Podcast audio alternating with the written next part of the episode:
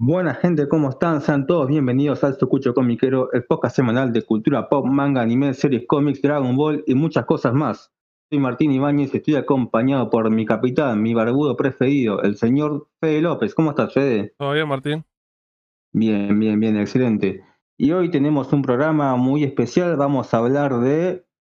¿De qué podemos hablar, gente? Si lo estoy presentando yo, ¿de, de qué podemos hablar? De Dragon Ball. Dragon Ball, parte número 8. Sí, iban a ser siete partes pero bueno, eh, tras el éxito que tuvieron, éxito, bueno, esperemos que haya tenido éxito, después vamos a ver.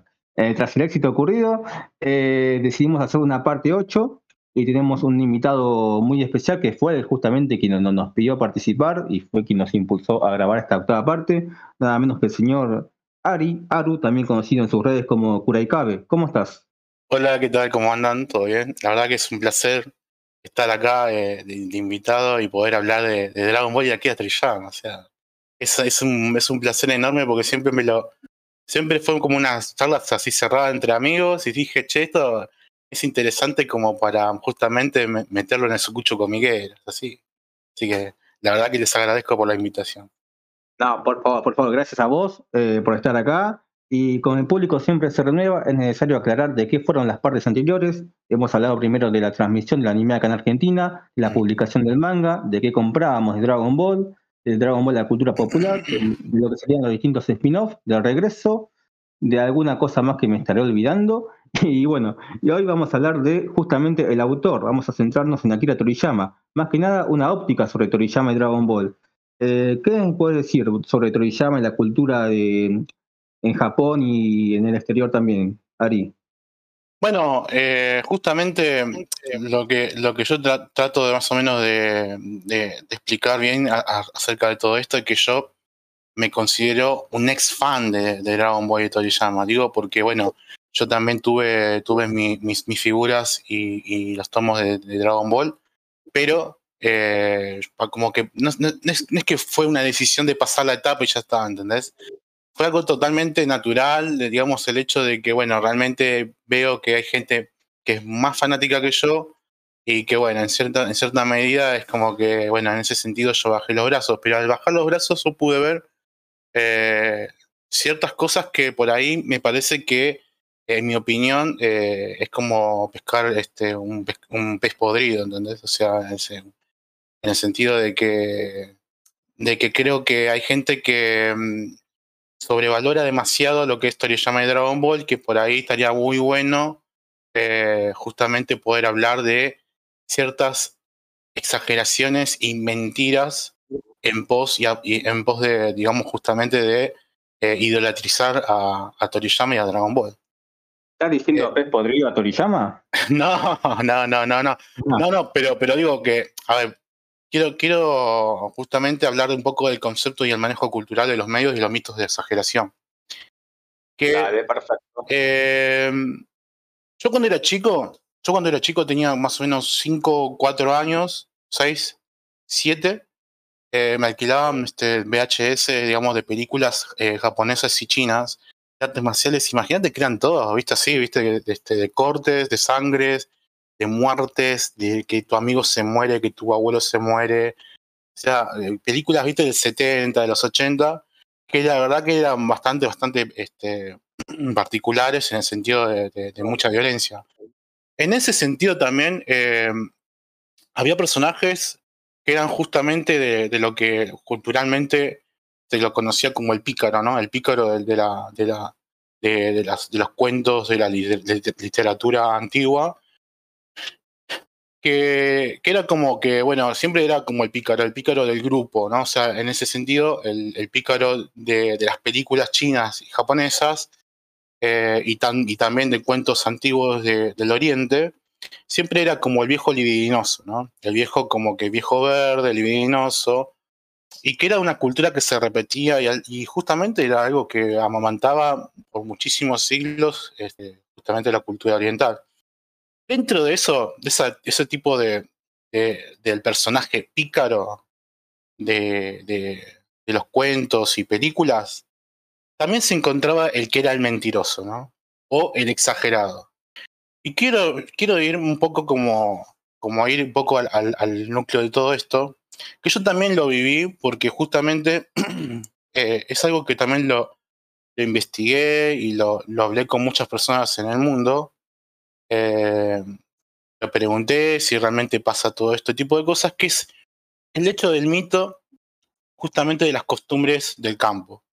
Y como mi abuelo, mi abuelo también era del campo y mi abuela también era del campo, justamente me contaban a mí de chico, ¿sí? Eh, justamente me contaban de chico historias que por ahí pasaron, pero que realmente le, ponían un poco de magia, le ponían un poco de encanto para que sea algo más espectacular.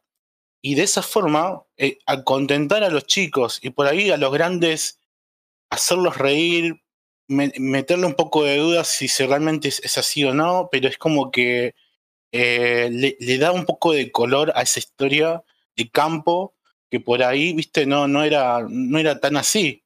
Por ejemplo, mi abuelo eh, me dijo que llegó a comer un león, y yo digo, ¿cómo un león en La Rioja? ¿Entendés?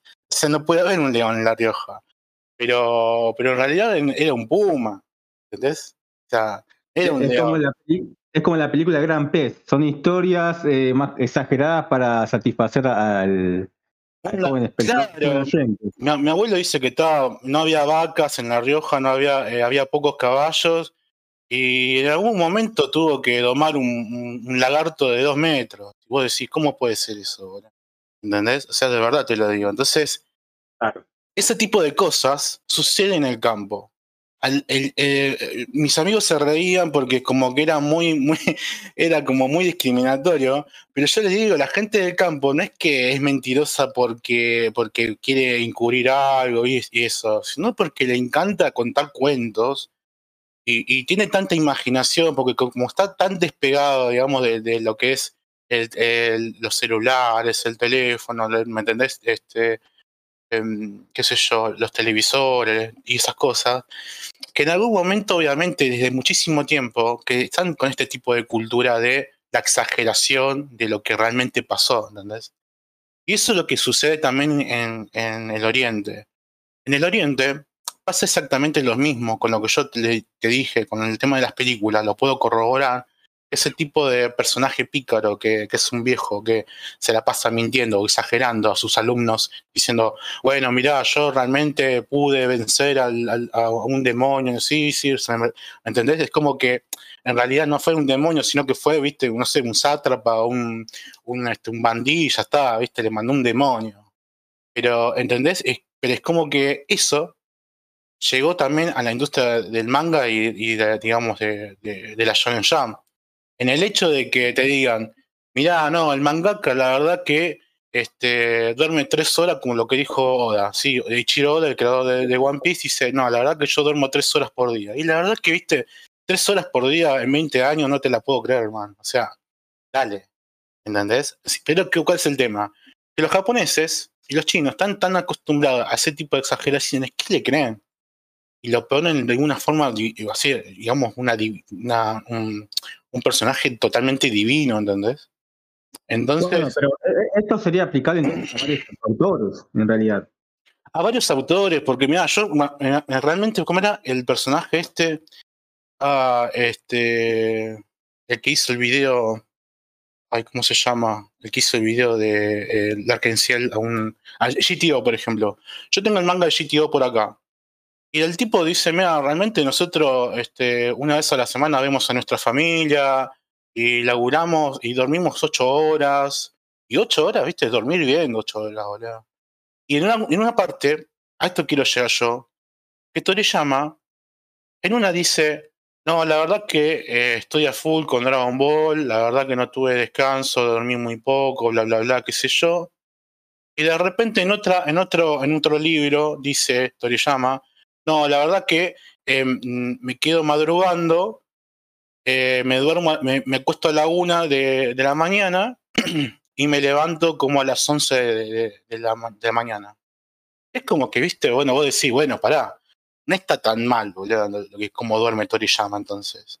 ¿Entendés lo que te digo? Entonces es como que en un momento es difícil de creerle a una persona que está a una persona que es del campo y que encima Japón y todo lo que es el mercado digamos, oriental está tan acostumbrado a la exageración. ¿Entendés? Y porque también es una cuestión de que le viene bien a la editorial crear este tipo de mitos y que la gente le pueda, le, crea y diga, oh, impresionante cómo el mangaka duerme tres horas por día. Oh, impresionante cómo puede ser que, ¿entendés? O sea, es, es un manejo, digamos, político, social, cultural. Digamos comprando el manga que duerma dos horas por día nomás, claro. Claro, pero a veces no, la verdad que, che, pobrecito, pero la verdad que es un genio, es un genio porque, ¿por qué? Porque duerme dos horas por día. No. O sea, eh, vos decís, ¿puede haber una persona que pueda elegir ese tipo de cosas? Sí. Pero también ese, ese tema de que Toriyama los hace, ¿me entendés? Este, eh, eh, a, ras del, como de, de la hora, como que hace el manga, hace un capítulo y lo tienen que entregar sí o sí la semana que viene. Cuando en realidad, si vos averiguás bien, los mangakas este, tienen, tienen como un tiempo de, de, tres, de tres meses o dos meses antes.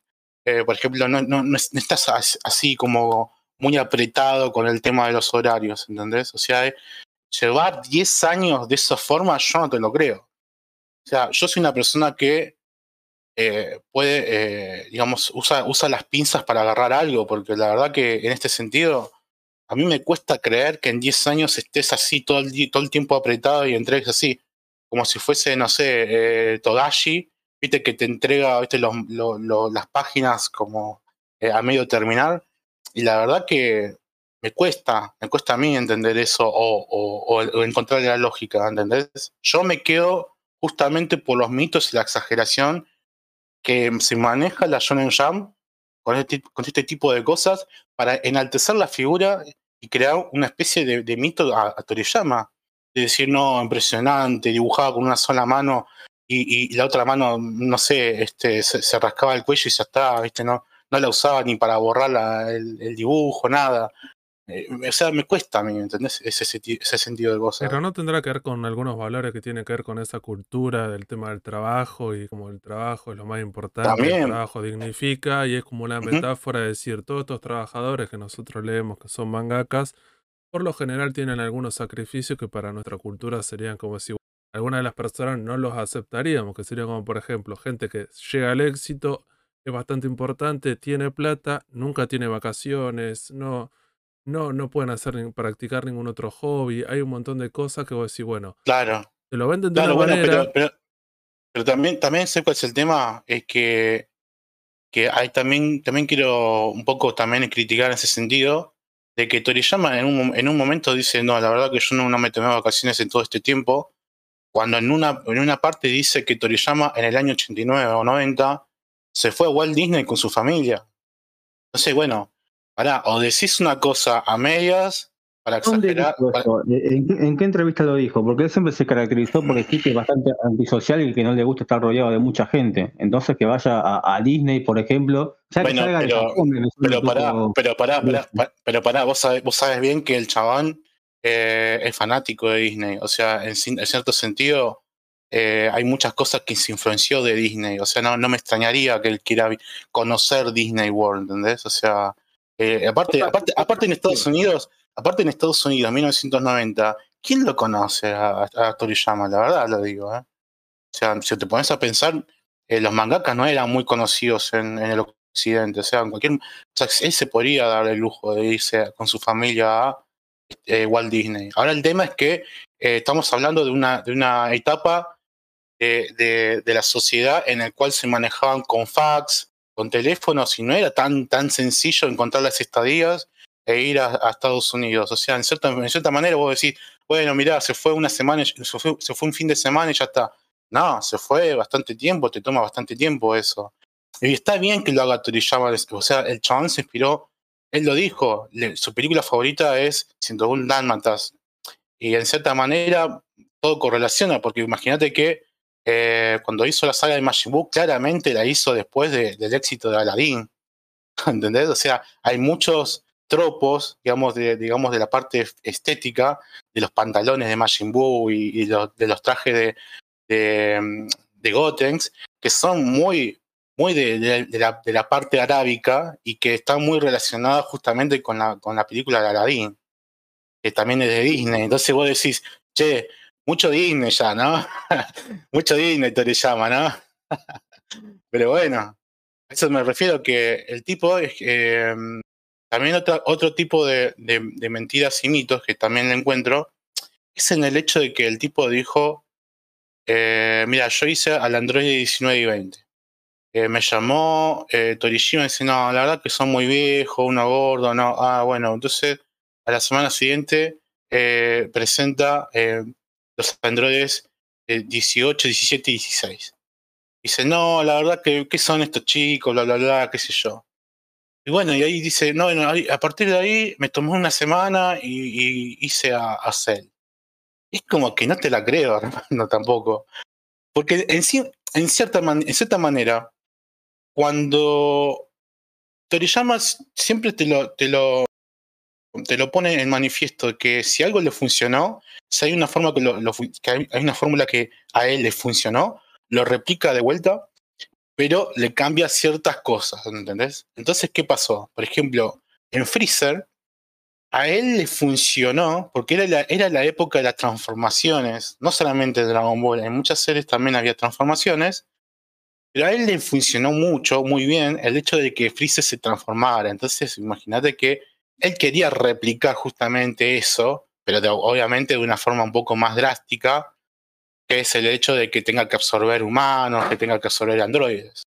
Entonces, este, imagínate que meter dos personajes o tres personajes y pim pam pum se enfrentan 16, 17 y 18 contra, no sé, este, todos los guerreros Z y de repente aparece Goku y los vence, sería como una película de Dragon Ball Z de, de Animation y no de, no de Toriyama, ¿entendés? Toriyama, a, ver, Toriyama no es tan simple y tampoco te hace una historia, una historia tan corta como para decirte como que es como una película de Cooler, ¿entendés? Que llega Cooler a la Tierra, vencen a todo, todo el ejército de Cooler y después se enfrentan contra Cooler y ya está. No es tan así la cosa, ¿entendés? Entonces yo por eso por eso yo no le creo a Toriyama. Yo creo que sí había un plan B, porque él, él puso a Trunks, esta obviamente está inspirada justamente de una película que eh, era, taquillera en ese momento. Entonces voy a decir, ¿quién va a ser el, quién va a ser el Terminator? ¿Entendés? ¿Quién va a ser el Terminator ahí? Bueno, lo fue Cell. ¿Entendés? En realidad, eh, el personaje de Terminator dicen supuestamente que eh, 16 que basó el modelo de, Terminator. Pero igual eh, acá eh, vos estás aclarando esto es toda una interpretación tuya, una subjetividad tuya, que vos descrees de Toriyama, pero que ves que en alguna fuente encontraste que, que no, claro, pero, claro, pero, pero Martín. Las contradicciones, no, no, las contradicciones que vos notás se basan justamente en el procedimiento de Toriyama, no en testimonios. Lo que pasa es que, a ver, yo, yo digo, ¿no? Un, artista o, o, o una persona muy célebre, lamentablemente para, para quien lo escuche y todo eso, no está obligado a contar la verdad. Obvio. El chabón puede, el chabón puede estar, puede mentir porque le satisface mentirle a la gente. Eh, y vos decís, bueno, pero eso, eso está muy mal. Pero también, qué sé yo, prefiero, prefiero que me mientan este tipo de cosas y que no me mienta que, que quiera a sus fans. ¿Entendés? Por ahí dice, che, la verdad que yo quiero a mis fans, pero si yo tengo que eh, mentir para enaltecer mi figura, y bueno, lamentablemente lo tengo que hacer. Pero, porque, me, porque me conviene a mí y a mi dinero y a mi familia y al sistema, ¿entendés? digamos, de, ventas de, la Shonen Jam. Podríamos también decir que, tiene que ver con este autor y estas características que otros autores no los tienen, que por lo general. Exactamente es bastante reacio a hablar sobre cómo, cómo hace sus historias y cómo se inspira y un montón de cosas. La, poca información que tenés de él es una entrevista que por lo general es súper escueto cuando responde, o los tomos recopilatorios cuando él decide hablar sobre su vida, o por ejemplo en la edición full color del manga que también hay como información, o de otros tomos que supuestamente serían todas estas enciclopedias donde hay información que a él le preguntan como diciendo, bueno, este personaje 17, ¿cómo se llama en realidad? El chabón dice un nombre. Entonces, como que hay información, pero no, nunca, a diferencia de otros autores, no sé, pienso otros artistas, con lo que sea, que hay algunos que son un poco más, les interesa contar un poco cómo es todo su proceso creativo y lo que piensan y cuáles son sus influencias y las reflexiones que tuvo sobre eso, como diciendo, quise ir por acá, pero en realidad tenía un plan B. Por lo general, Toriyama mm, es de estos autores que habla bastante poco. no sé, me acuerdo de una entrevista que le hicieron. aparte, y, el chabón no dice casi. Le preguntan un montón de cosas súper interesantes en un tomo recopilatorio donde está con el autor de Ice. Y el autor de Ice responde un montón de cosas y Toriyama, la mayoría de sus respuestas son sí, no o se ríe. Decide no decirlo, eh, bueno, seguramente tiene que ver con su personalidad, el chabón es tímido, no le interesa. Entonces me parece que también se te complica. Por, eso me parece que la gente si escucha eso, está bueno entender eso, como diciendo, es un autor es súper compleja las cosas que hace, es bastante interesante, podemos identificar un montón de influencias, un montón de cosas que tiene, la importancia que tiene ese editor diciéndole algunas cosas, otras cosas, la revista, la editorial, lo que sea, pero lamentablemente este autor nunca dijo, che, vamos a grabar una entrevista de cinco horas y te voy a contar todo, porque no le interesa. Claro, claro, claro. además, eh, además, muchas de las entrevistas donde él aporta estos datos fueron muchos años después de finalizar Dragon Ball. Entonces vos andás a ver si, la tiró en el momento, sí, porque qué sé yo, o realmente fue planeado así, qué sé yo. No, no, no, a, ver, convengamos, que, que, como digo yo, ¿no? Yo no creo en el absolutismo y tampoco eh, me, parece que todos estamos creados en el mismo molde. Por eso digo que por ahí, por ahí, Miura, con el creador de, de Berserk, por ahí es, es, honesto en todo, y por ahí hay otro que es un poco más honesto, un poco más como ¿entendés? Este, que quieren cubrir algo porque se, porque se le da la gana o porque le conviene. Y, por ejemplo, yo, yo, a mí me encanta One Piece, yo me, creo, creo que soy un gran lector de One Piece, no soy un fanático, eh, y, ahora le, le creo un montón de cosas porque te da pruebas de todas las cosas que dice, ¿entendés? Solamente el tema de los horarios de dormir. Ahí, ahí como que yo puedo decir, ahí es una decisión editorial y los años más, de, ¿entendés? Y los, y, los, y, los, y los años de finalización del manga, que cada cinco años dice que faltan cinco años para que termine. Sí, sí.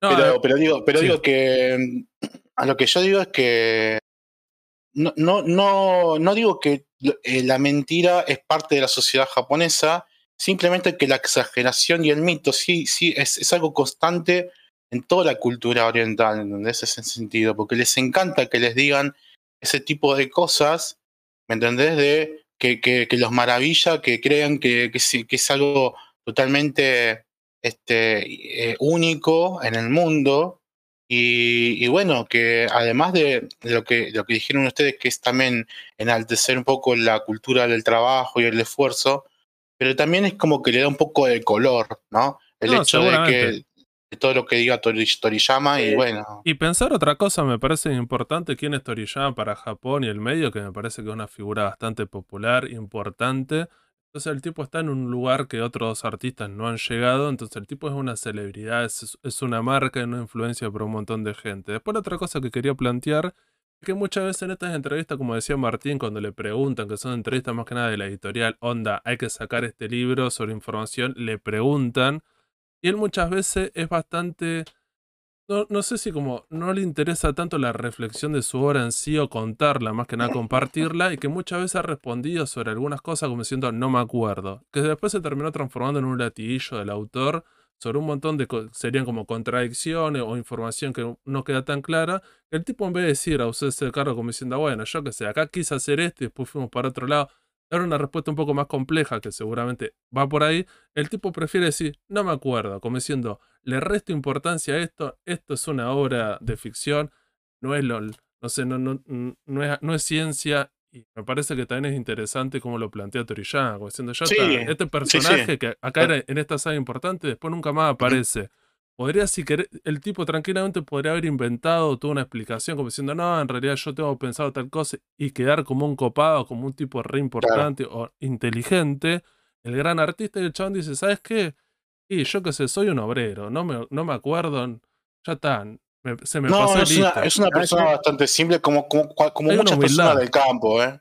muchas personas del campo son así también. Hay una humildad que tal vez algunos otros autores, como con Nombrae, Chiroda, hay veces que vos lo escuchás hablar sobre cómo él relaciona cosas de los primeros capítulos con mil capítulos posteriores y no sé qué, no sé cuánto, y tiene como un planteo de que supuestamente es todo un mundo orgánico, que está todo pensado, que hay veces sí. che, me parece que no puede ser tan así como la forma de vos estás produciendo, que hay algunas cosas que después las terminás uniendo porque, bueno, cierran, pero no puedes planificar porque el arte no puede estar tan, no puede ser tan racional, que también es medio... Y me parece que estás quedando como para quedar vos como súper copado, porque tampoco no puede ser tan así. Pero si vos sos artista, vos no puedes estar pensando en todo. Después, pensaste dos cosas y te das cuenta que esas dos cosas se pueden relacionar y te cierra. No, solamente, no solamente eso, que también, que, también eh, tiene, tiene como eh, un abanico de, de, influencias en, tanto en la literatura como en la historia a nivel mundial de todos los años, de todos los siglos. Y es como que vos, ¿en qué momento tenés, eh, eh, estás haciendo manga y en qué momento estás abriendo un libro e investigando y leyendo y tomar referencia a ese tipo de cosas, ¿entendés? O sea, es impresionante en ese sentido.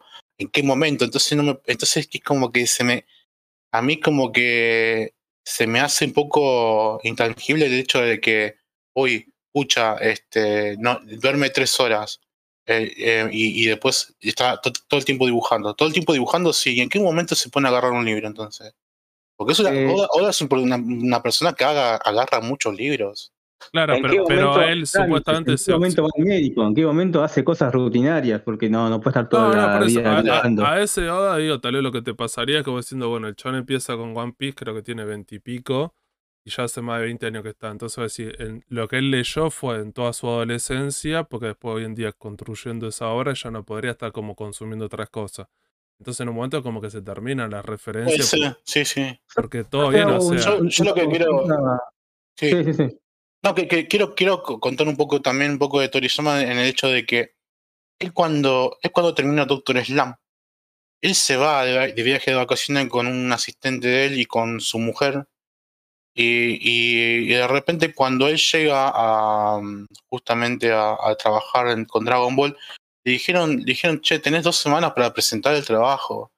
Es como que, viste, es como que me cuesta a mí, viste, en poder entender ese sentido cuando en realidad Toriyama eh, demostró que era como eh, la figura principal de la editorial. O sea, imagínate que en el ranking de ventas nadie bajó a, Doctor Slam de ahí. O sea, eh, no puedes, es que es como que me cuesta entender el manejo, digamos, con, con las figuras. Claro, no puedes. Con una figura. Claro, es como que. Esto también quiero, quiero quiero tomar un paréntesis porque esto lo, lo relacioné mucho con el personaje de Maestro Roshi. El personaje de Maestro Roshi yo lo, lo, asemejé mucho con Toriyama en el sentido, viste, que eh, yo tengo el libro de Toriyama del taller de manga y obviamente, y, obviamente el personaje Toriyama eh, obviamente le gusta mucho dibujar mujeres, le gustan mucho las mujeres y las, revistas eróticas y todo eso. Entonces, justamente lo que es el Maestro Roshi. Y en un momento Master Roshi le dice eh, a, Goku y a, Krillin, le dice, miren chicos, si quieren ser más fuertes que yo, tienen que empujar esta, esta piedra eh, como 3 o 4 metros para, para adelante. Y dice, ah, sí, bueno, yo creo que puede. Goku lo empuja. Y después dice, no, realmente no era la, esa piedra, era otra piedra, esta piedra más grande, le dice a Goku y a Krillin. En el entrenamiento, ¿viste? No sé si se acuerdan. Sí, sí.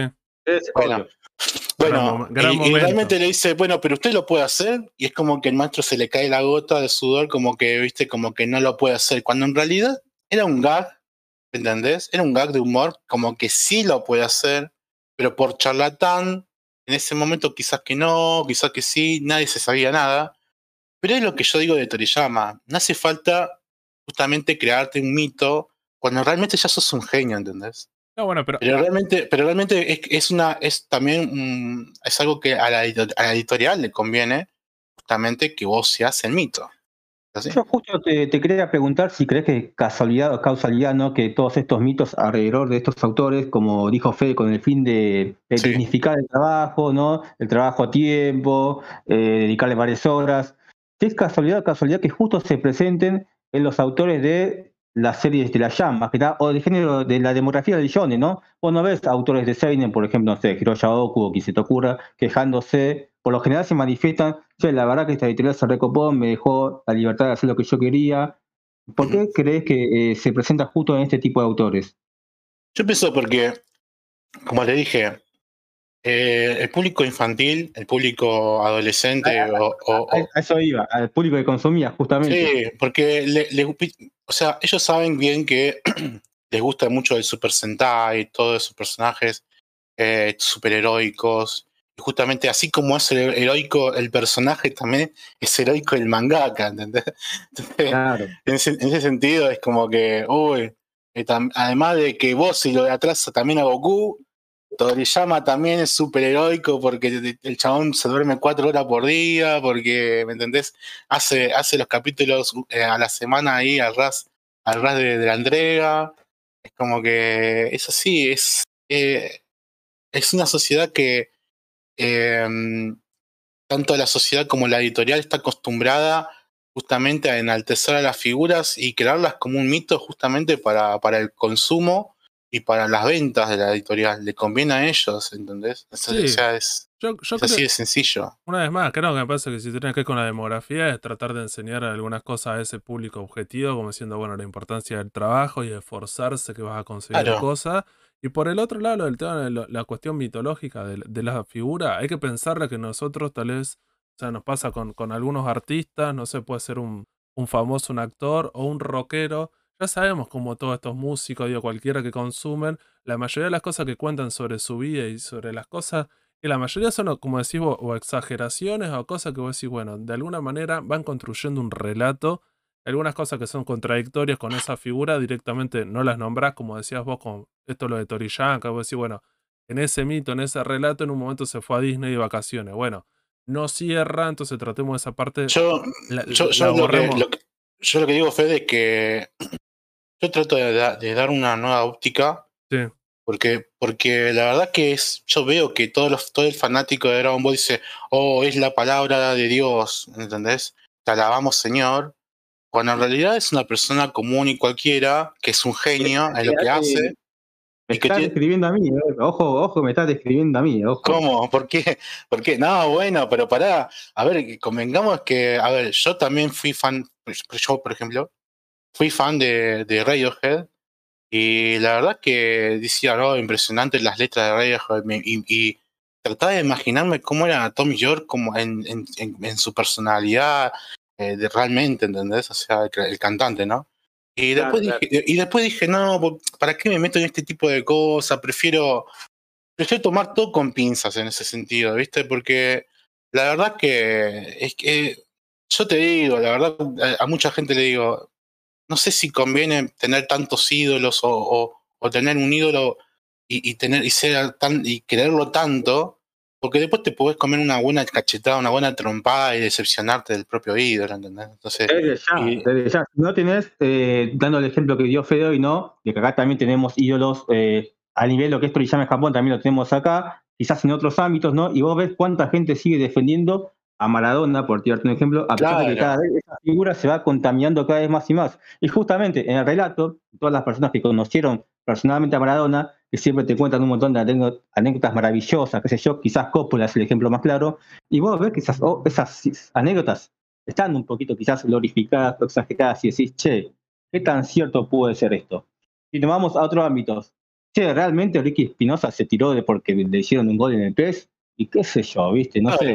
Realmente son, mitos que uno no, uno medio que duda, ¿viste? Pero bueno, entiende por aquel lado van. Yo por eso, por eso pienso que Toriyama, eh, vos me decís, es un mentiroso, y yo digo, sí, es un mentiroso, pero es un genio en lo que hace. O sea, me, importa tres carajos, el chabón hace muy bien lo que hace y bárbaro, listo. Después va a pensar otra persona que va a decir, no, la verdad que Toriyama es una divinidad, que todo lo que dice, todo, todo es verdad y listo, ya y se acabó, listo, ya está. Yo digo, yo digo que por ahí es mejor tomar un poco las cosas con pinzas y, no creer, no tirarse así, digamos, a la pileta ya de una, ¿entendés? Así. ¿Y de su relación con Torishima, qué puedes decir al respecto? ¿Con Torishima? Sí. No, bueno, mira, yo como, por eso digo, no soy una persona que no le cree nada a Toriyama. Hay cosas que sí le creo y que están, están en manifiesto por ejemplo, cuando Torishima le, eh, dijo que dijo que Dragon Ball, la, saga de, Pilaf, que a mí me encanta, eh, no, era, no era tan buena, no, no, no tuvo, claro, no tuvo, no tuvo tanto, tanto éxito como se esperaba. Y aparte porque Toriyama te hacía la primera historia lineal de, eh, de dos tomos. Nunca, nunca había hecho eso, solamente había hecho one shots y todo de humor, de gags de humor, pero una, no, no una historia lineal como era en ese sentido. Y, Goku se vio opacado por, por, lo que, la personalidad de Bulma. Si te pones a fijar, Goku tiene algunos momentos así, digamos, de, de, de acción, algunos momentos, digamos, de, de, humor, y después tiene una transformación impresionante y nada más. Después todo de Bulma era como que se lleva toda la saga y imagínate que Toriyama estaba tan acostumbrado justamente de hacer un personaje este, protagonista como Arale, que se lo comía por completo a, a, Norimaki en Doctor Slam. Eh, los, dos tenían, los dos tenían sus, sus, sus, cosas lindas y, y, llamaban la atención de Doctor Slam, pero eh, Arale era como la, que, la estrella estelar, digamos, de la obra. Y ahí en, en la saga de Pilaf creo yo que se enalteció muchísimo lo que es la figura de Bulma. Cuando, cuando él mm, eh, le dice que Goku, Toriyama, le dice a Goku, eh, Toriyama le dice a Toriyama, perdón, le dice que Goku eh, no enalteció, no se enalteció tanto, no se destacó tanto eh, con respecto a los demás personajes, le dijo, mira, trata de eliminar todos estos personajes y trata de, de más o menos de hacerlos pocos, hacerlo que Goku tenga eh, no sé, otro, otro par y ya está. Y entonces ahí creó a Krillin y, justamente eh, conllevó una historia de tres, de tres personajes. Krillin, eh, Roshi y Goku. Después, bueno, eh, Lanche era como parte del gag que estaba ahí, que aparecía y desaparecía, pero parte del entrenamiento de Goku con Krillin era como el focus, digamos, de, de, la historia, ¿no? Y después este, hizo el torneo de artes marciales que también fue propuesto por Torishima, que también le dijo que, que aprenda un poco de lo que está de moda en ese, en ese momento, que era justamente Hokuto no Ken. No, no, y además que fue uno de los arcos que más rindió en Doctor Slam. Justamente en Doctor Slam, en uno de los arcos se implementa un torneo que fue la parte más exitosa de la serie. Y bueno, che, mira, ya que aplicaste esto en tu serie anterior y la rompió, ¿por qué no lo volvés a aplicar acá? Claro, claro, pero también, también porque, también porque te explico, también que en ese momento eh, Kinnikuman la rompía muchísimo en, en la Shonen Jump. Y Kinnikuman, era. Kinnikuman y Ring no Kakero eran, eran justamente mangas eh, de torneos, de peleas. Entonces, este, justamente mm, también fue como un, un, puntapié para que, para que Dragon Ball se meta justamente en ese, en ese conjunto que, la estaba rompiendo en ese momento, ¿entendés? O sea, como que se instaló en eso. Cuento una anécdota, eh, no sé cuándo se va a subir esto, ¿no? Pero justo esta madrugada a las 4 de la mañana me manda un mensaje por Instagram David, el saxofonista, a quien le mandamos un saludo, a las 4 de la mañana. Imagínate que yo te escuche un mensaje a las 4 de la mañana y me mande una foto de, de Kinikuman. Carajo, rarísimo, ¿viste? Eh, hablábamos de viste que muchas veces se dice que Toriyama, en lo que es la parte de pelea, se inspiró mucho en Hokuto, ¿no? Y en otra serie de la época. Sí, no, la verdad. Sí, sí. Todo lo que tomó, si lo tomó fue de Kinnikuman, justamente. Puede haber que haya cosas que se apliquen también en Rini Kakero, ¿no? La hora cumbre de, de, Kurumada, por más que acá conozcamos más a Senseiya. Pero para mí todo lo que tomó, todos los gags, lo tomó de Kinnikuman. Ese para mí es la principal influencia de Dragon Ball una vez que entra en la etapa de peleas. Lo primero fue una, una adaptación, ponerle del viaje al oeste, con capítulos autoconclusivos, pero que van siguiendo una línea, como decís vos, que a la larga la línea es la búsqueda de las esferas. Pero una vez que entra en los torneos de artes marciales, se influencia totalmente en esa obra. Claro. En, en Hokuto y las demás. No, no, pero digo, digo que en cierta, en cierta manera eh, me, refiero que justamente que Toriyama de a poco quería que Toriyama fuera un manga shonen de peleas, ¿entendés? Y no, solamente, no solamente estrictamente de eh, humor. Como que, no, de como que no, no, de aventuras y humor, sino algo. Algo. Nenketsu. Claro, algo claro, exactamente. Claro. Bueno, quería, quería ir al, al, segundo punto, que es Toriyama el arte y su libertad. Que eh, acá es lo que yo quiero manifestar un poco algo que me parece que no es que no es que es, no es, que es una teoría, una subjetividad eh, de lo que yo digo, sino que está instalado en, la observación de, que, que, está ahí en, en, el manga de Toriyama, en todos sus mangas, digamos, ¿no? Que a mucha gente le, a mucha gente le gusta la saga de Freezer y cree que es Toriyama, crees que es eh, realmente 100% el, el, el, alto nivel de Toriyama y todo eso. Pero terminar, voy a coincidir con todo lo que vas a decir. Creo que entiendo por dónde vas, coincido con lo que vas a decir. Pero Toriyama no, Toriyama no es, un, no es un artista, no es un autor que se que, que haga que, eh, que sea full full Neketsu full full de peleas y todo epicidad. Toriyama es un humorista. Totalmente, totalmente. Toriyama, Es, un humorista que jugó, le salió bien y obviamente fueron todos felices. El fan fue feliz, la, editorial fue feliz, Toriyama con Guita y con sus eh, eh, Model Kits, ¿me entendés? O sea, Armando Aviones fue feliz. Eh, el, el tipo fue feliz. O sea, en ese sentido fue feliz. Pero ¿cuál es el sentido? Que la verdadera felicidad, la verdadera felicidad, la, la verdadera libertad, era que él pueda hacer las cosas a su manera y a su criterio.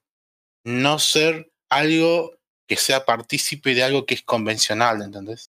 O sea, si vos te pones a pensar y te pones a leer los, los, mangas one shots, como por ejemplo, no sé, Escape o, eh, este, Wonder Island 1 y 2 o, o Roy y después te pones a leer este Doctor Slump. O el tipo era muy feliz.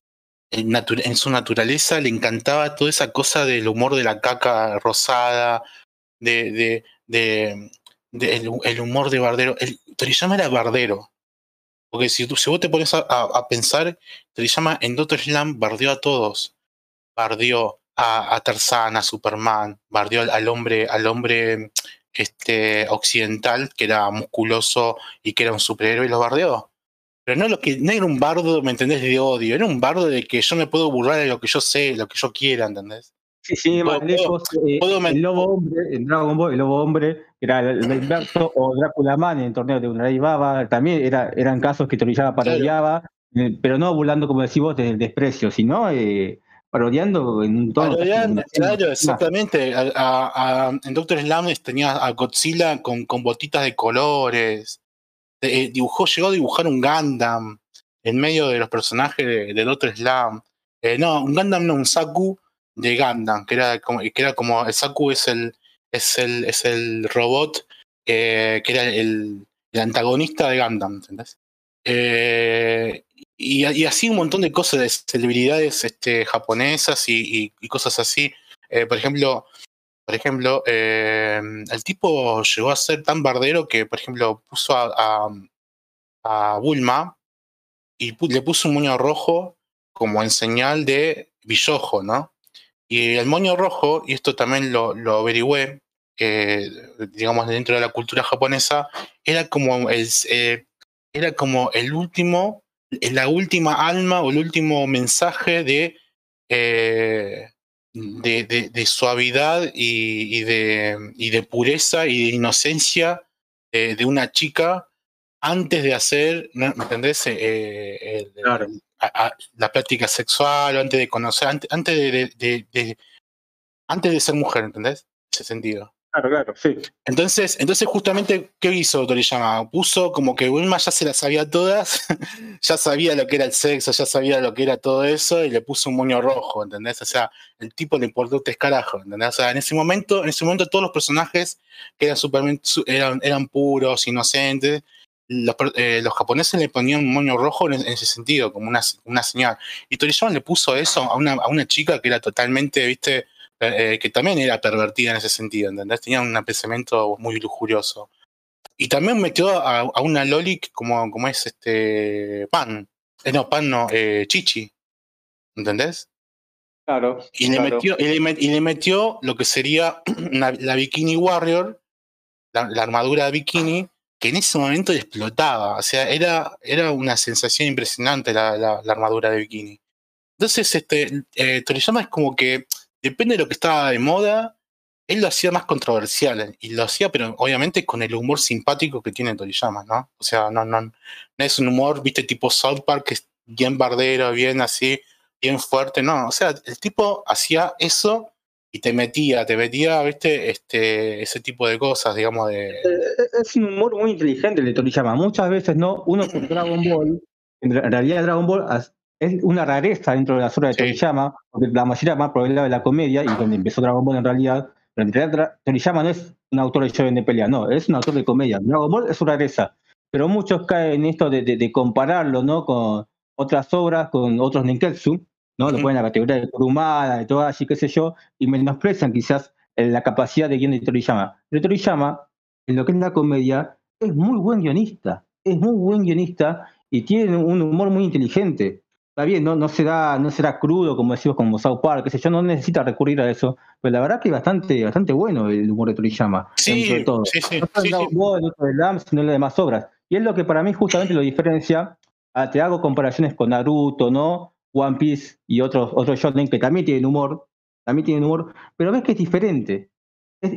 no, no se aplica de la misma manera el humor, suele ser más de oh, mirá, Hiraya una mina en bola, qué sé yo, Naruto sin creer esa Sasuke, es, es, más boludo, en otra manera. Se nota cuando uno es un autor de humor y otro es un autor de shonen y se ve forzado a crear situaciones humorísticas. Bueno, mira, yo, yo, yo voy a decirte una cosa, mira, yo, yo voy a decirte una cosa, mira.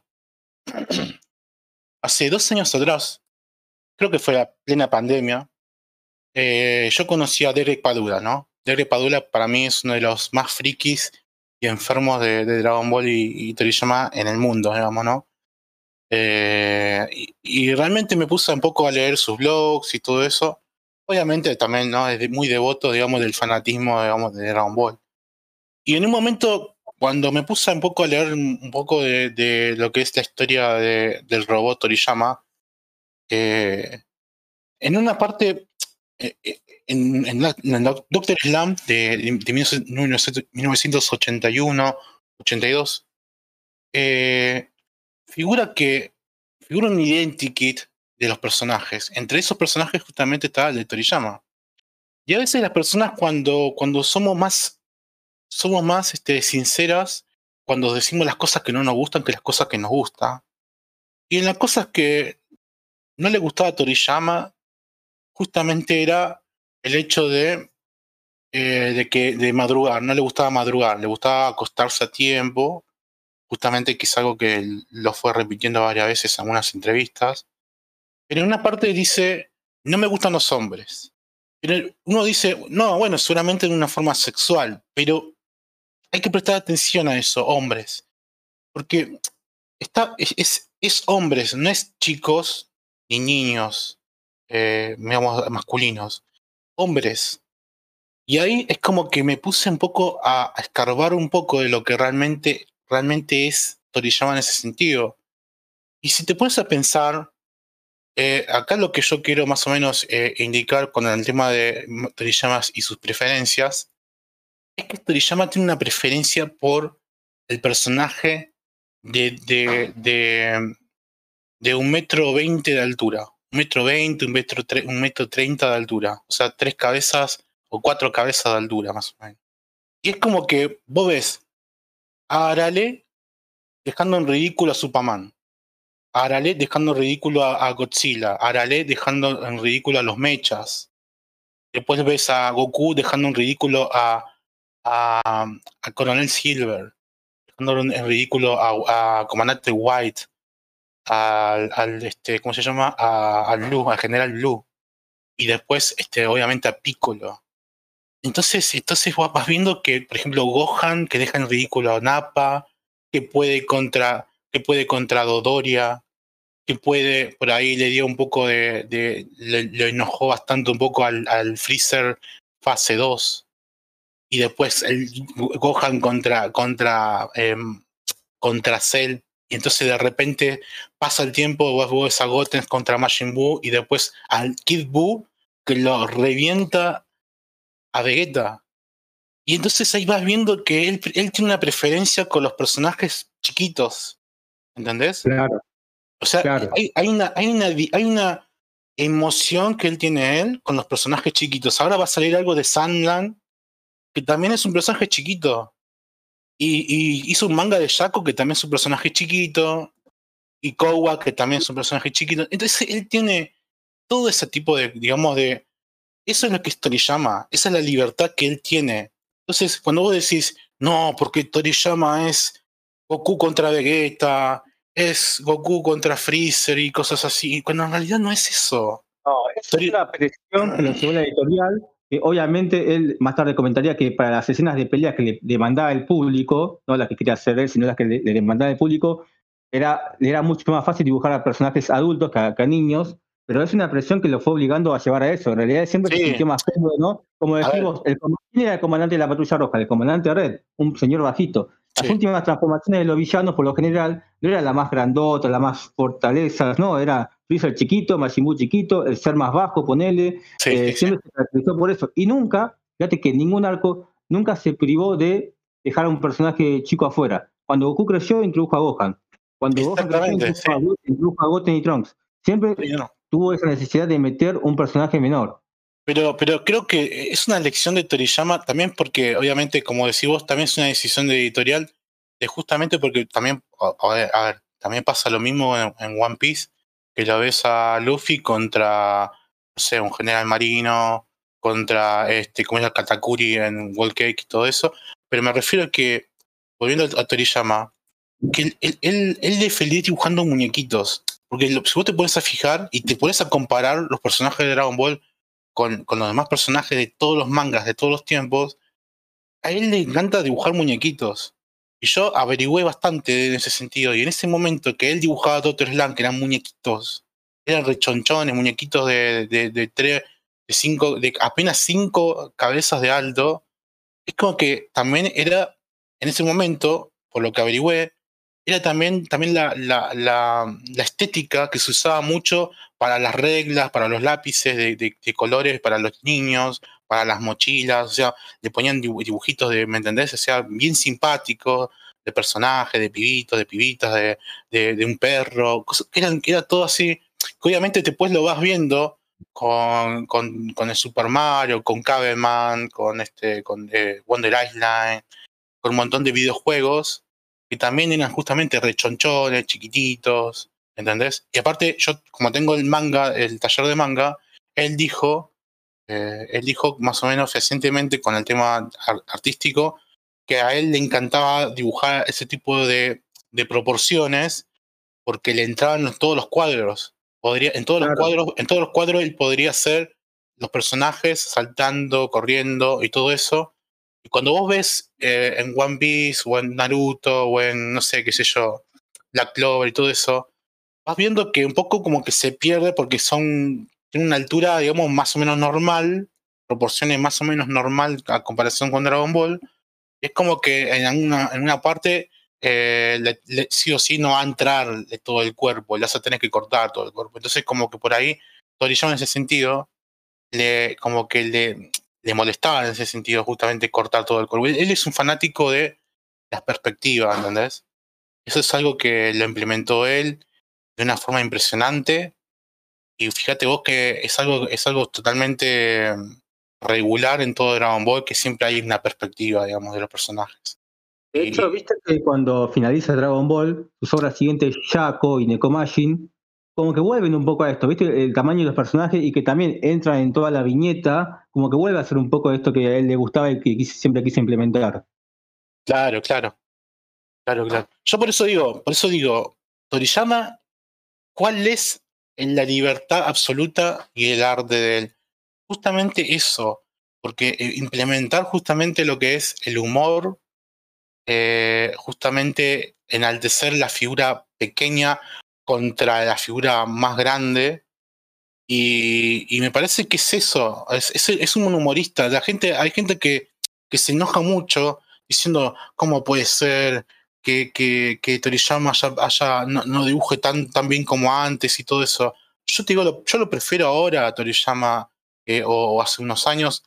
Prefiero ahora como está dibujando, por ejemplo, el manga de Shaco, para mí fue genial. Muchas personas no, porque la verdad que eh, el, la, parte del dibujo de Toriyama de antes era impresionante, era todo épico. Pero Toriyama para mí no, nunca fue todo épico, Toriyama. Esa, gente, empezó con Z, empezó con Dragon Ball Z. Claro, yo lo entiendo. Yo lo entiendo, pero la, idea, la idea de, hablar de esto es justamente decirle, che, pará, está, está bien que, que, que sumes a Toriyama al conjunto de la epicidad de otros mangas, pero ten en cuenta de que no hace falta bardearlo tanto con este, con este tema, viste, de, lo, de, lo, de los pelos de color, las transformaciones, cuando en realidad eh, eh, es un, es un es algo, es algo propiamente de un humorista que hace bien su trabajo poniendo un poquito de, drama, un poquito de, digamos, de, particularidades del shonen Neketsu y nada más.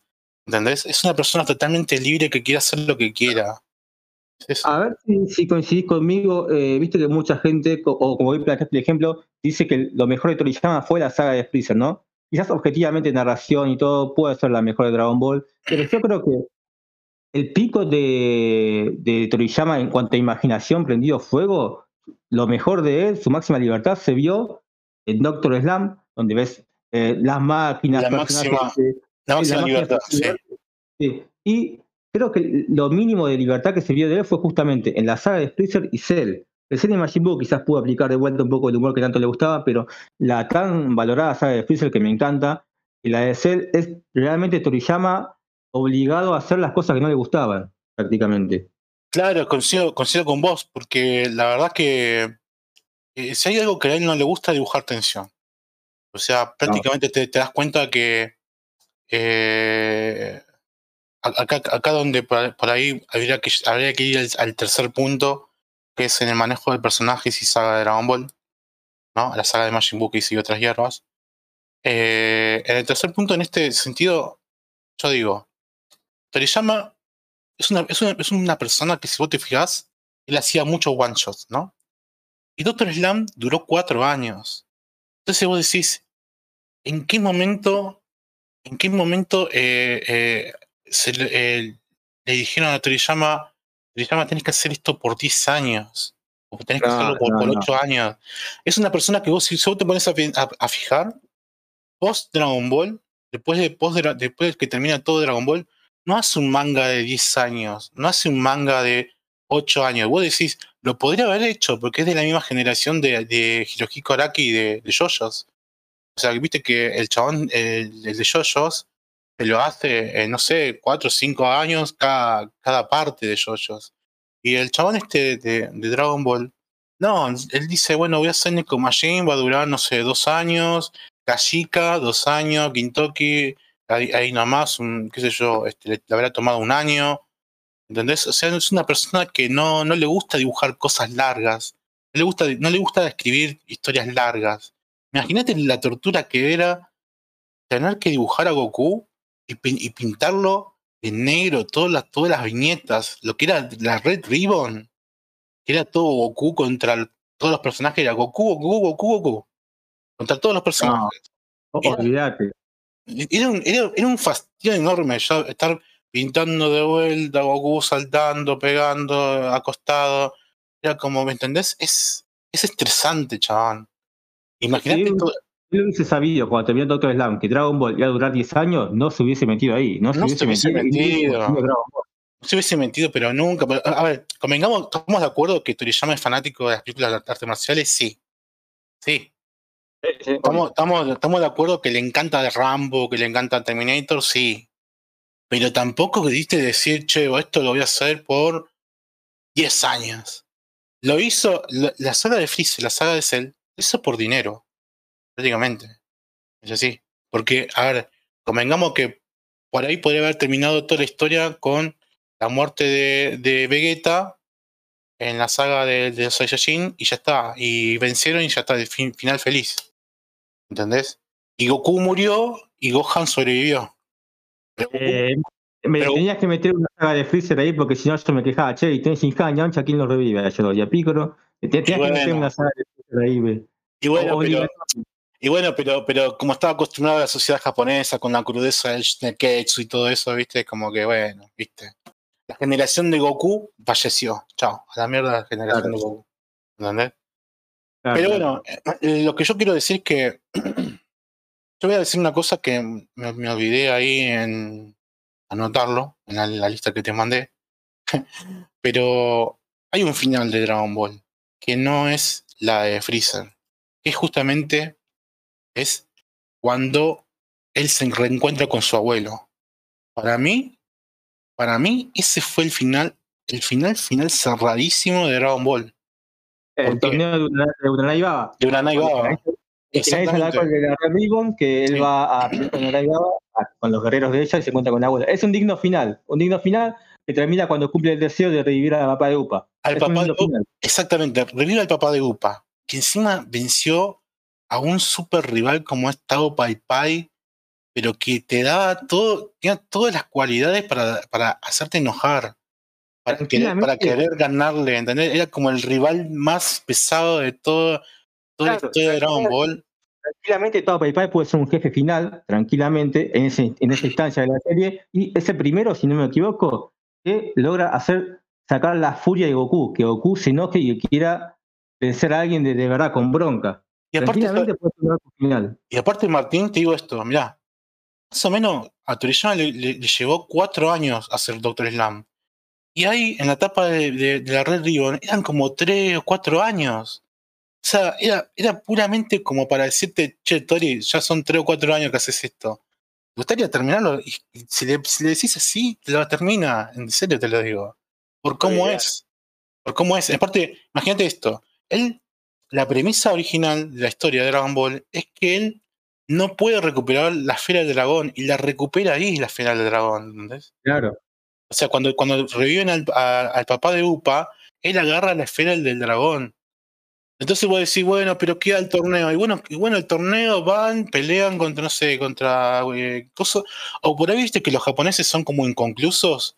Como que, bueno, el torneo te lo podés imaginar y ya está. Viste, como por ejemplo en, Slam Dunk pasa exactamente lo mismo. Claro, claro. Entonces, es como que eh, eh, si, si, si, quedaba inconcluso sería muy japonés, ¿entendés? y, obviamente el japonés va a encantar, porque digo, uy, pucha, y si queda inconcluso, voy a hacer un dojinshi continuando. Entonces vos le recomendás a la gente eso, que lea hasta ahí Dragon Ball y listo, y se baje, ya está. Pero, Fede, pero Fede no, coincide con nosotros que podría haber terminado ahí tranquilamente. Yo nunca había pensado eso, ese cierre es hermoso, porque el objetivo de Goku es buscar la esfera de cuatro estrellas durante toda la serie. Ese es el objetivo de Bulma, pero su objetivo era recuperar la esfera de cuatro estrellas. ¿Por qué? Porque era el único nexo que tenía con su abuelo. Con su abuelo. cuando finaliza, ya no necesita la esfera de cuatro estrellas porque lo que él deseaba ya lo encontró. Encontró el abuelo de vuelta. Y es hermoso. La verdad que no, no lo había visto de esa manera y es un lindo cierre. Sí, sí, sí, por eso te digo, a mí me parece que, bueno, después, todo lo demás, obviamente que la saga de Piccolo la rompió y todo eso, pero pero se conecta muy bien todo esto de, Goku y su abuelo, que empezó, así es como empezó y así es como terminó, y para mí es el cierre ideal para mí, para Toriyama, digamos, pero bueno, qué sé yo, después sí, sí continuó. Este, pero quiero decirte una cosa también al respecto, que, que siempre fue, esa, esa historia de, de, Goku, siempre fue de manejarlo de una sola persona, de una sola, de una sola, de un solo hilo, ¿no? Una hilera. Después cuando, cuando empezó la saga de, de Piccolo, lo dividió en dos. Por un lado, la historia de Tenshin Han y su nave en busca de las esferas del dragón, con el maestro Roshi y Chaos, y por el otro lado, lo de Goku y Yashirobe. Claro. Y era, como que era muy particular, era muy experimental para Toriyama, que era un humorista, chicos, que hacía gag de humor, que hacía, viste, historias tan tontas en Doctor Slam y ya está, que terminaban en un solo capítulo y listo. O sea, hacerte eso, ese tipo de aventura, era muy difícil, ¿eh? Uno, está tan acostumbrado ahora que con Black Clover, con Bleach, con todo eso, pero en ese momento para alguien que, estaba aprendiendo a hacer manga shonen neketsu, era muy difícil.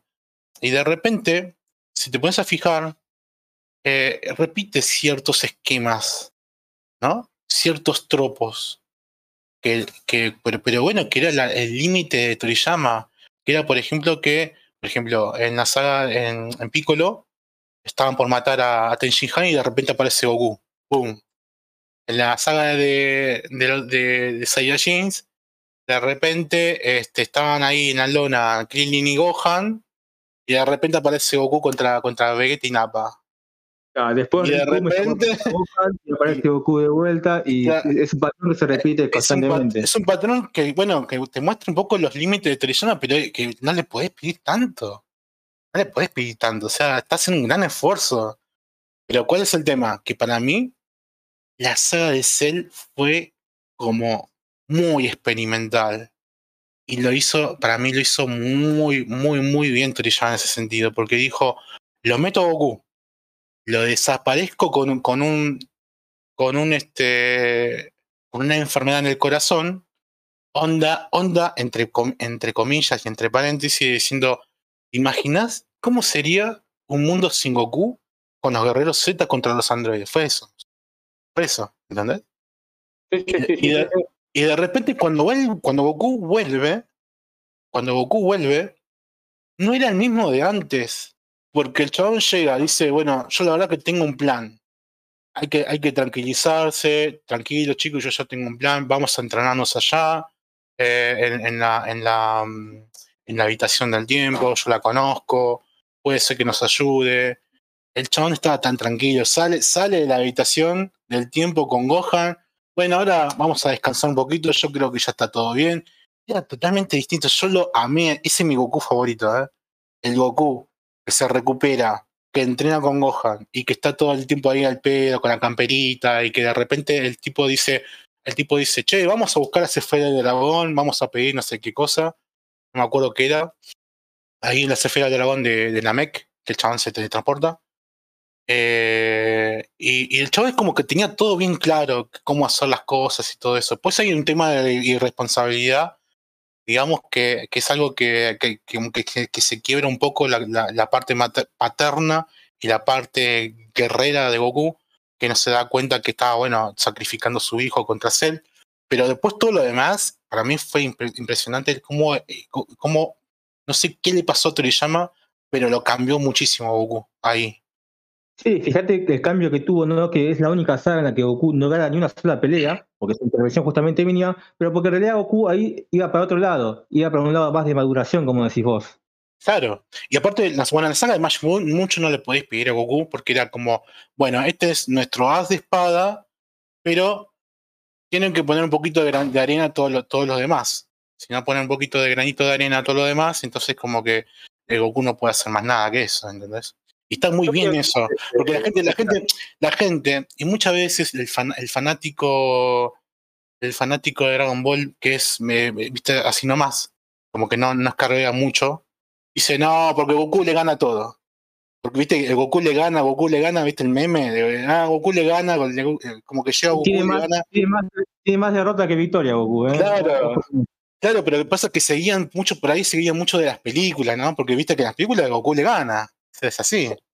La Genkidama le gana. Si vos ves lo canónico, la Genkidama la ha usado dos o tres veces y solamente Majin Buu mató. Claro, y bueno, ahí es donde que yo quiero llegar. Que, que la saga de Majin Buu, para mí, es espectacular. O sea, para mí es, es Toriyama, eh, eh, volviendo, es, Toriyama vol, volviendo a ser lo que era antes.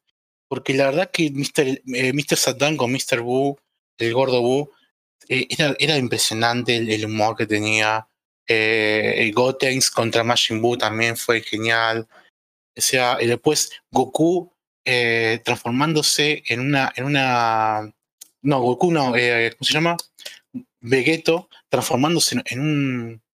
En un, este, un caramelo y, y, y, estando vivo, o sea, el caramelo estaba vivo y entonces le daba, le daba una paliza a Majin Buu. Entonces, eso era muy Doctor Slam. Y eso es como que a, a, mí me encanta Doctor Slam y es como que yo sentí que, que, que esa obra está bastante bien. Pero porque aparte, aparte otra cosa, que Dragon Ball era un manga semanal. Y, y en, el man, en los mangas sí o sí hay eh, el efecto de, de, de, de, acción y sorpresa, ¿entendés? De acción y reacción. O sea, vos, girabas la hoja y no te la esperabas que, iba a ocurrir eso, ¿entendés? Entonces, imagínate, imagínate que esto se discutía en, los colegios japoneses. ¿Qué va a pasar esto? ¿Qué va a hacer esto? ¿Qué va a pasar esto?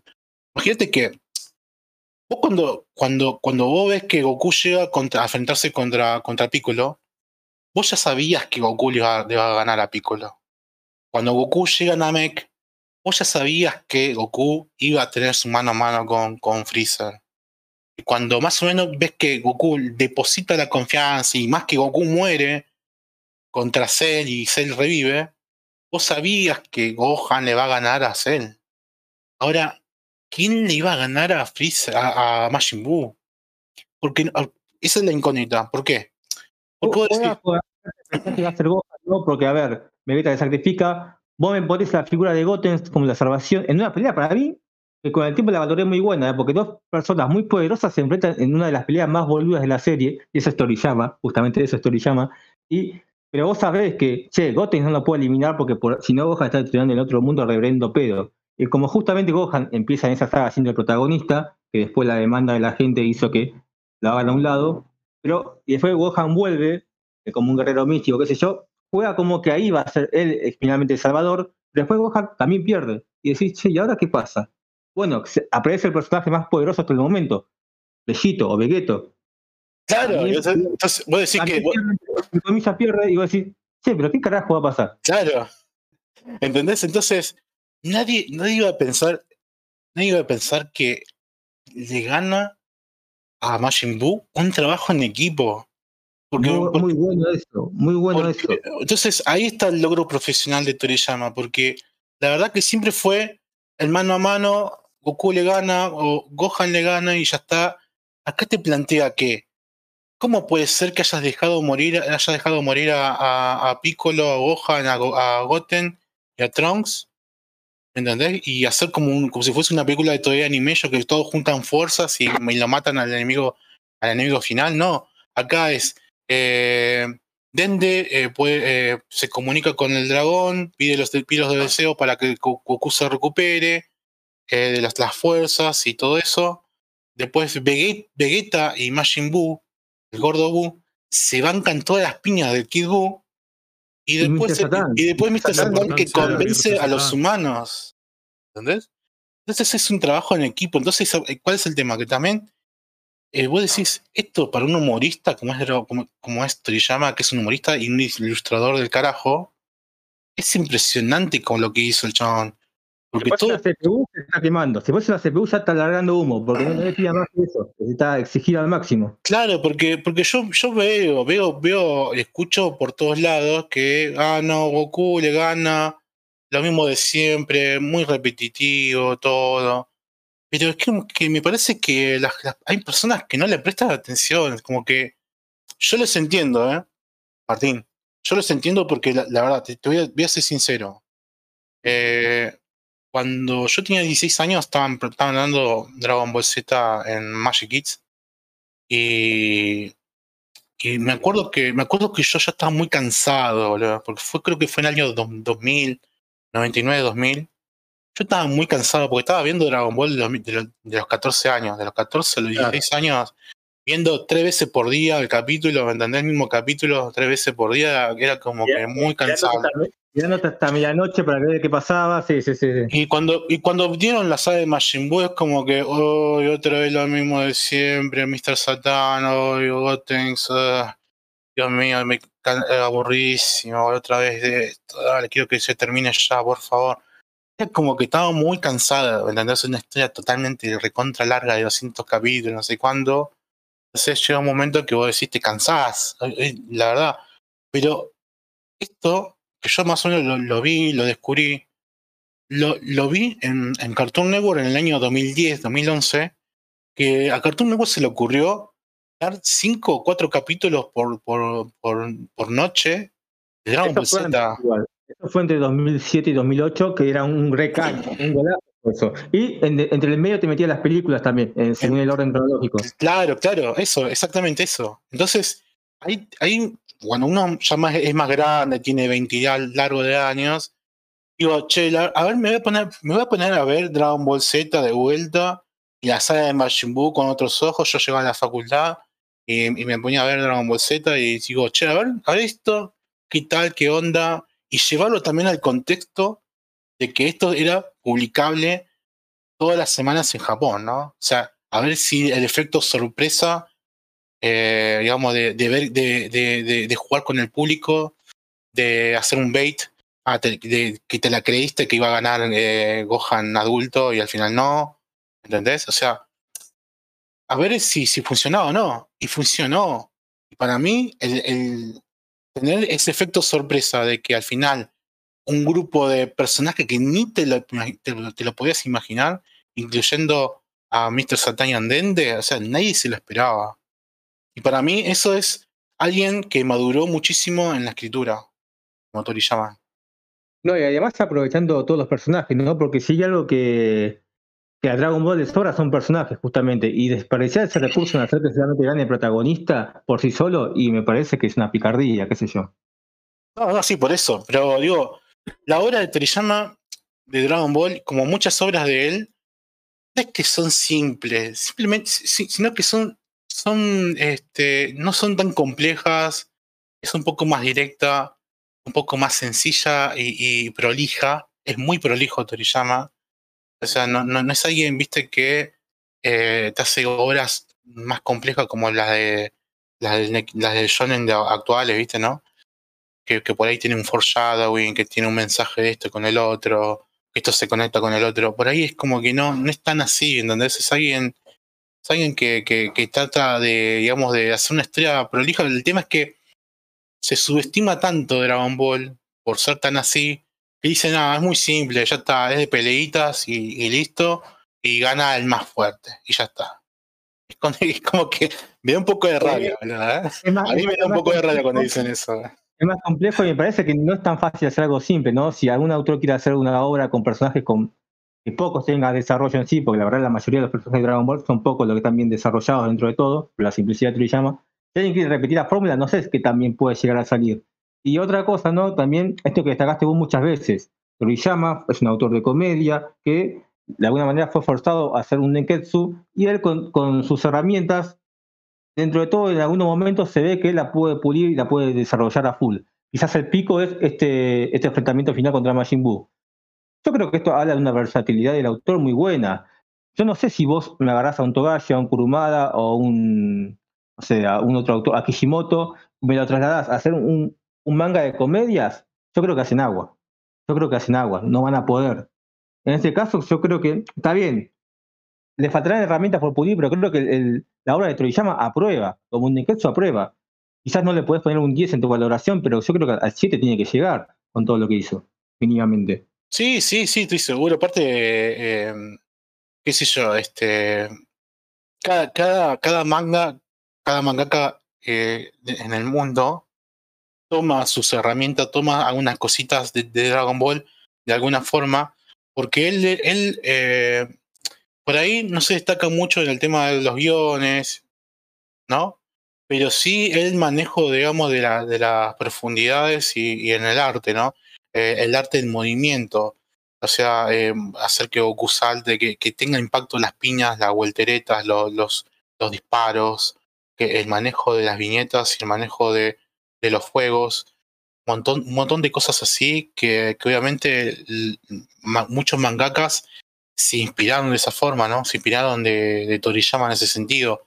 Y, me parece que hay, que hay que darle ese lugar, hay que darle ese tipo de cosas, porque era como que era como que había un manejo de cámaras, era como que a Toriyama le gustaba mucho mostrarle al espectador en, en, en, dónde estaban ubicados los personajes y qué es lo que había hay alrededor de los personajes, ¿entendés?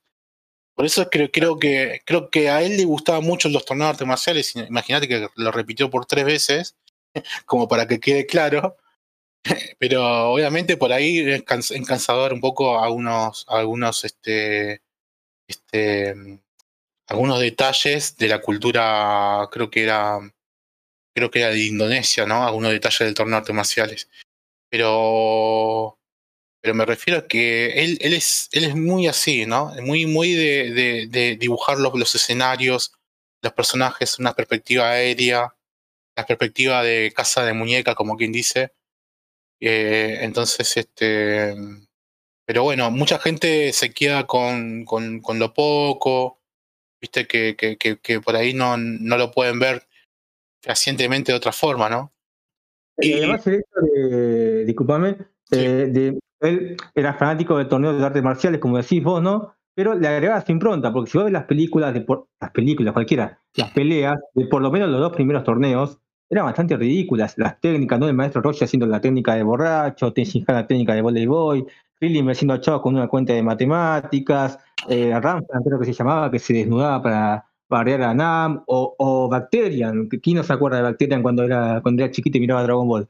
Todas esas peleas eran más o menos, iban por el lado de la, ridiculez. Él se, encargó de, si bien se estaba convirtiendo lentamente en un Neketsu, pero se encargó de agregar el impronta y su cuota de humor a pesar del torno que venía agitando la serie. Sí, aparte, te digo una cosa, mira, yo tenía como cuatro años o cinco años cuando miraba, miraba muchísimas, muchísimas películas de, de Jean-Claude y eran súper super, super violentas, ¿no? Y era más o menos, mayormente eran como de torneos. Y había una película que se llama eh, Blue Sport, que acá en Latinoamérica llegó a conocerse como El Dragón Blanco, una cosa así. Y, me acuerdo que me acuerdo que la trama de la historia es como que era un yankee eh, o un occidental que venía con, un amigo que también sí que ahí sí que puedo decir que es yankee porque obviamente creo que tiene la, la bandana de Estados Unidos, y de repente muere a manos de un coreano. Sí, me acuerdo, me acuerdo, muy buena. y, Cuando, y cuando él muere, cuando muere a manos de un coreano, eh, él, eh, Jean-Claude Van Damme, que creo que se llama Lux, el personaje, y, y, él como que va, y bueno, obviamente en honor a la, a la venganza de, de, de, de, su amigo, ¿no? De su amigo muerto.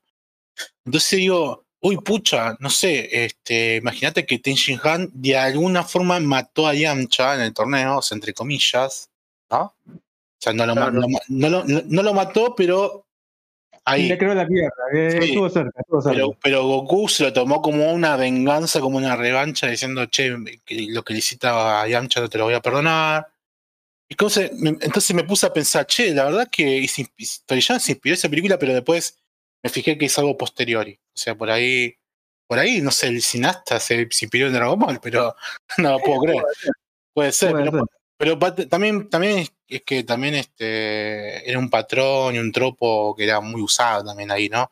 El hecho de, de, las películas y, literatura antigua de el, el que, el que viene en respuesta a su amigo muerto, ¿no? Pero bueno. el, ejemplo, un ejemplo reciente, pero también de los 90 es Rocky 4, Apolo siendo vencido por, eh, no me acuerdo el nombre ahora de, ruso, y Rocky eh, sosteniendo a Apolo y mirándolo, loco, yo tengo que vengar a mi amigo, yo te voy a vencer a vos. Que era, creo que se llamaba Iván, creo que se llamaba. Iván, Drago, ¿no?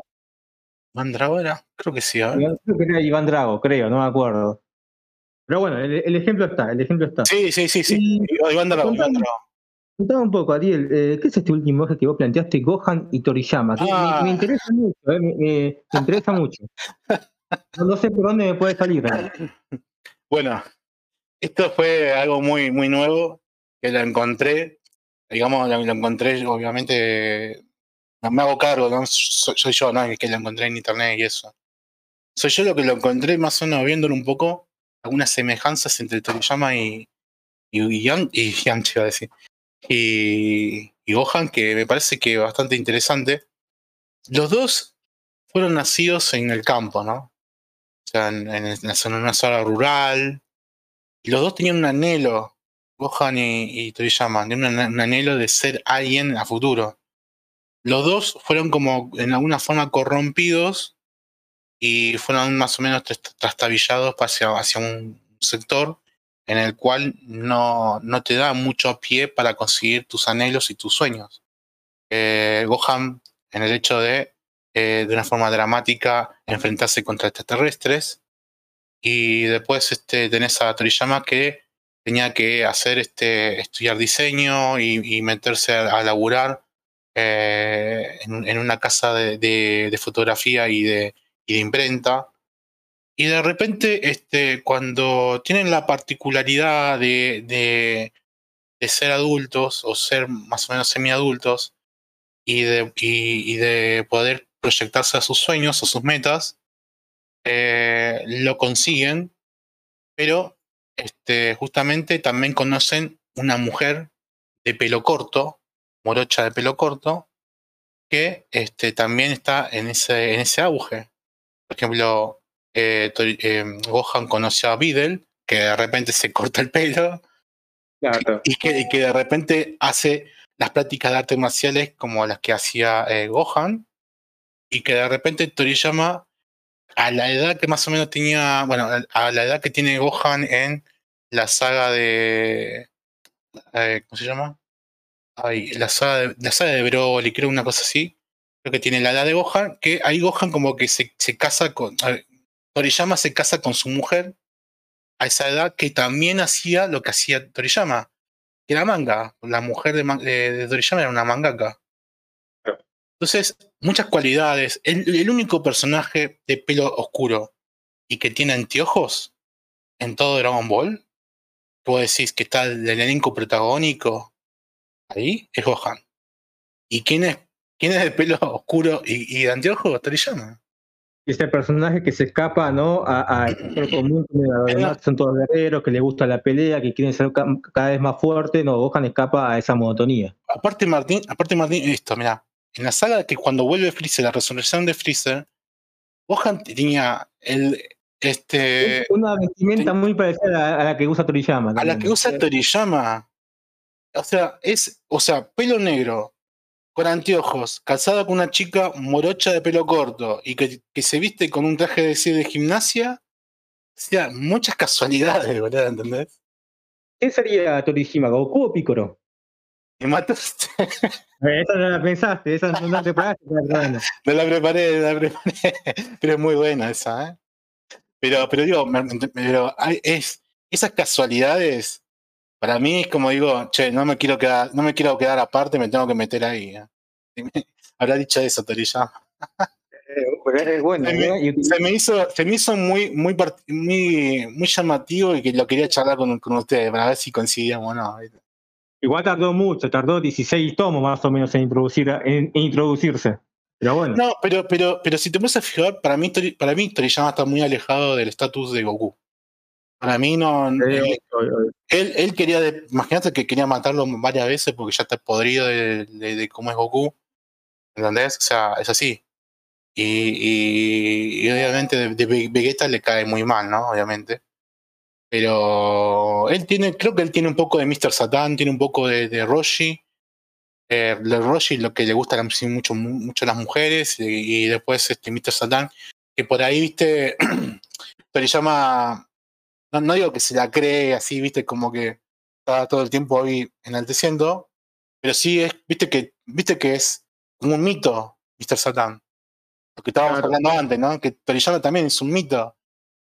¿Entendés? Y después este, lo que es este lo que es Gohan, obviamente, se ha casado con una chica de pelo corto, que tiene un, sueño y un anhelo que fue corrompido en su, en su, en su, en su vida y que después volvió. Entonces, como que en ese sentido, viste, este, nada, me, pareció algo como algo que para tirar que es sumamente llamativo, que por ahí mucha gente no, no, no, no se dio cuenta, pero estaría bueno decirlo. Y bueno, y creo que más nada que eso. O sea, la, verdad que fue una charla muy, muy entretenida, muy, muy. Mira, te voy a ser sincero, cuando vi los ejes dije, uh, este chabón me lo va a prender fuego a Toriyama, ya me veo preparado para la guerra. La verdad que fue bastante interesante. Eh, me gustó mucho el desarrollo del último eje, esa comparación Gohan eh, con Toriyama y ese planteo que hiciste, ¿no? Del primer final de Dragon Ball, cuando Goku se reencuentra con sus abuelos. La verdad que no, no lo había visto de esa manera y me, gustó. Me, gustó, creo que es un cierre más, más que digno. sí. Eh, para la gente que, no te conoce, ¿te parece eh, pasar tus redes sociales si te interesa? Bueno, dale. Eh, yo soy Curacabe 1990. Eh, me pueden, me pueden, soy un, hago manga, soy un artista manga. También este, hago dibujos. Actualmente estoy trabajando para Estados Unidos. estoy haciendo un manga llamado Gun Riot, que se escribe como Gun Riot. lo pueden encontrar en en internet. Este, a ver, a ver cómo, era el, la, la que quiero ver cómo se llama la página. Bueno, es, eh, lo pueden encontrar como gunriot.com barra cómic y ahí lo van a encontrar, ahí van a encontrar este, el manga. Y, después este, mis redes sociales es este, Instagram, Kureikabe1990, Twitter, Kureikabe1990 y, y FB también con el mismo nombre. Este, y bueno, este, también hago muchas ilustraciones así, digamos, de, de, a color o, con tramas a estilo manga. Y, obviamente también, este, bueno, fue como una, una devoción y una y un enorme placer poder hablar de Dragon Ball y Toriyama al respecto de esto.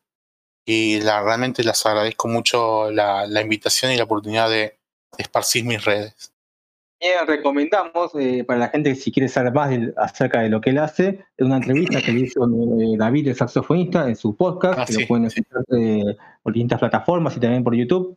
qué lindo que te entreviste David, ¿no? David dice que te glorifica todo. Oh, gran maestro, qué sé yo. Un mismo aleo. Si David, te pega, si David te pega un palazo, sentite mal porque, che, que hice mal, loco, porque debo ser un desastre. Buenísima esa, entrevista. Eh, te agradecemos también la, participación acá en este podcast, la verdad que la pasamos muy bien. Así que, bueno, gente, esto fue el Sucucho Comiquero, parte 8 de Dragon Ball. Ahora una 9, yo creo que ya está, ya estamos, ya está. cerramos, ¿no? Cerramos con Dragon Ball, al menos que pase algo, creo que, que ya estamos. Así que, bueno, gente, esto fue el Sucucho Comiquero. Muchas gracias, hasta luego. Chao, hasta luego. Adiós.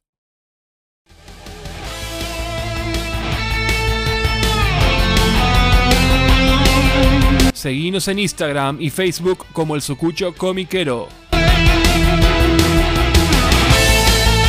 Y escuchanos en Spotify, Google Podcast, Anchor y otras plataformas de podcast. El Sucucho Comiquero.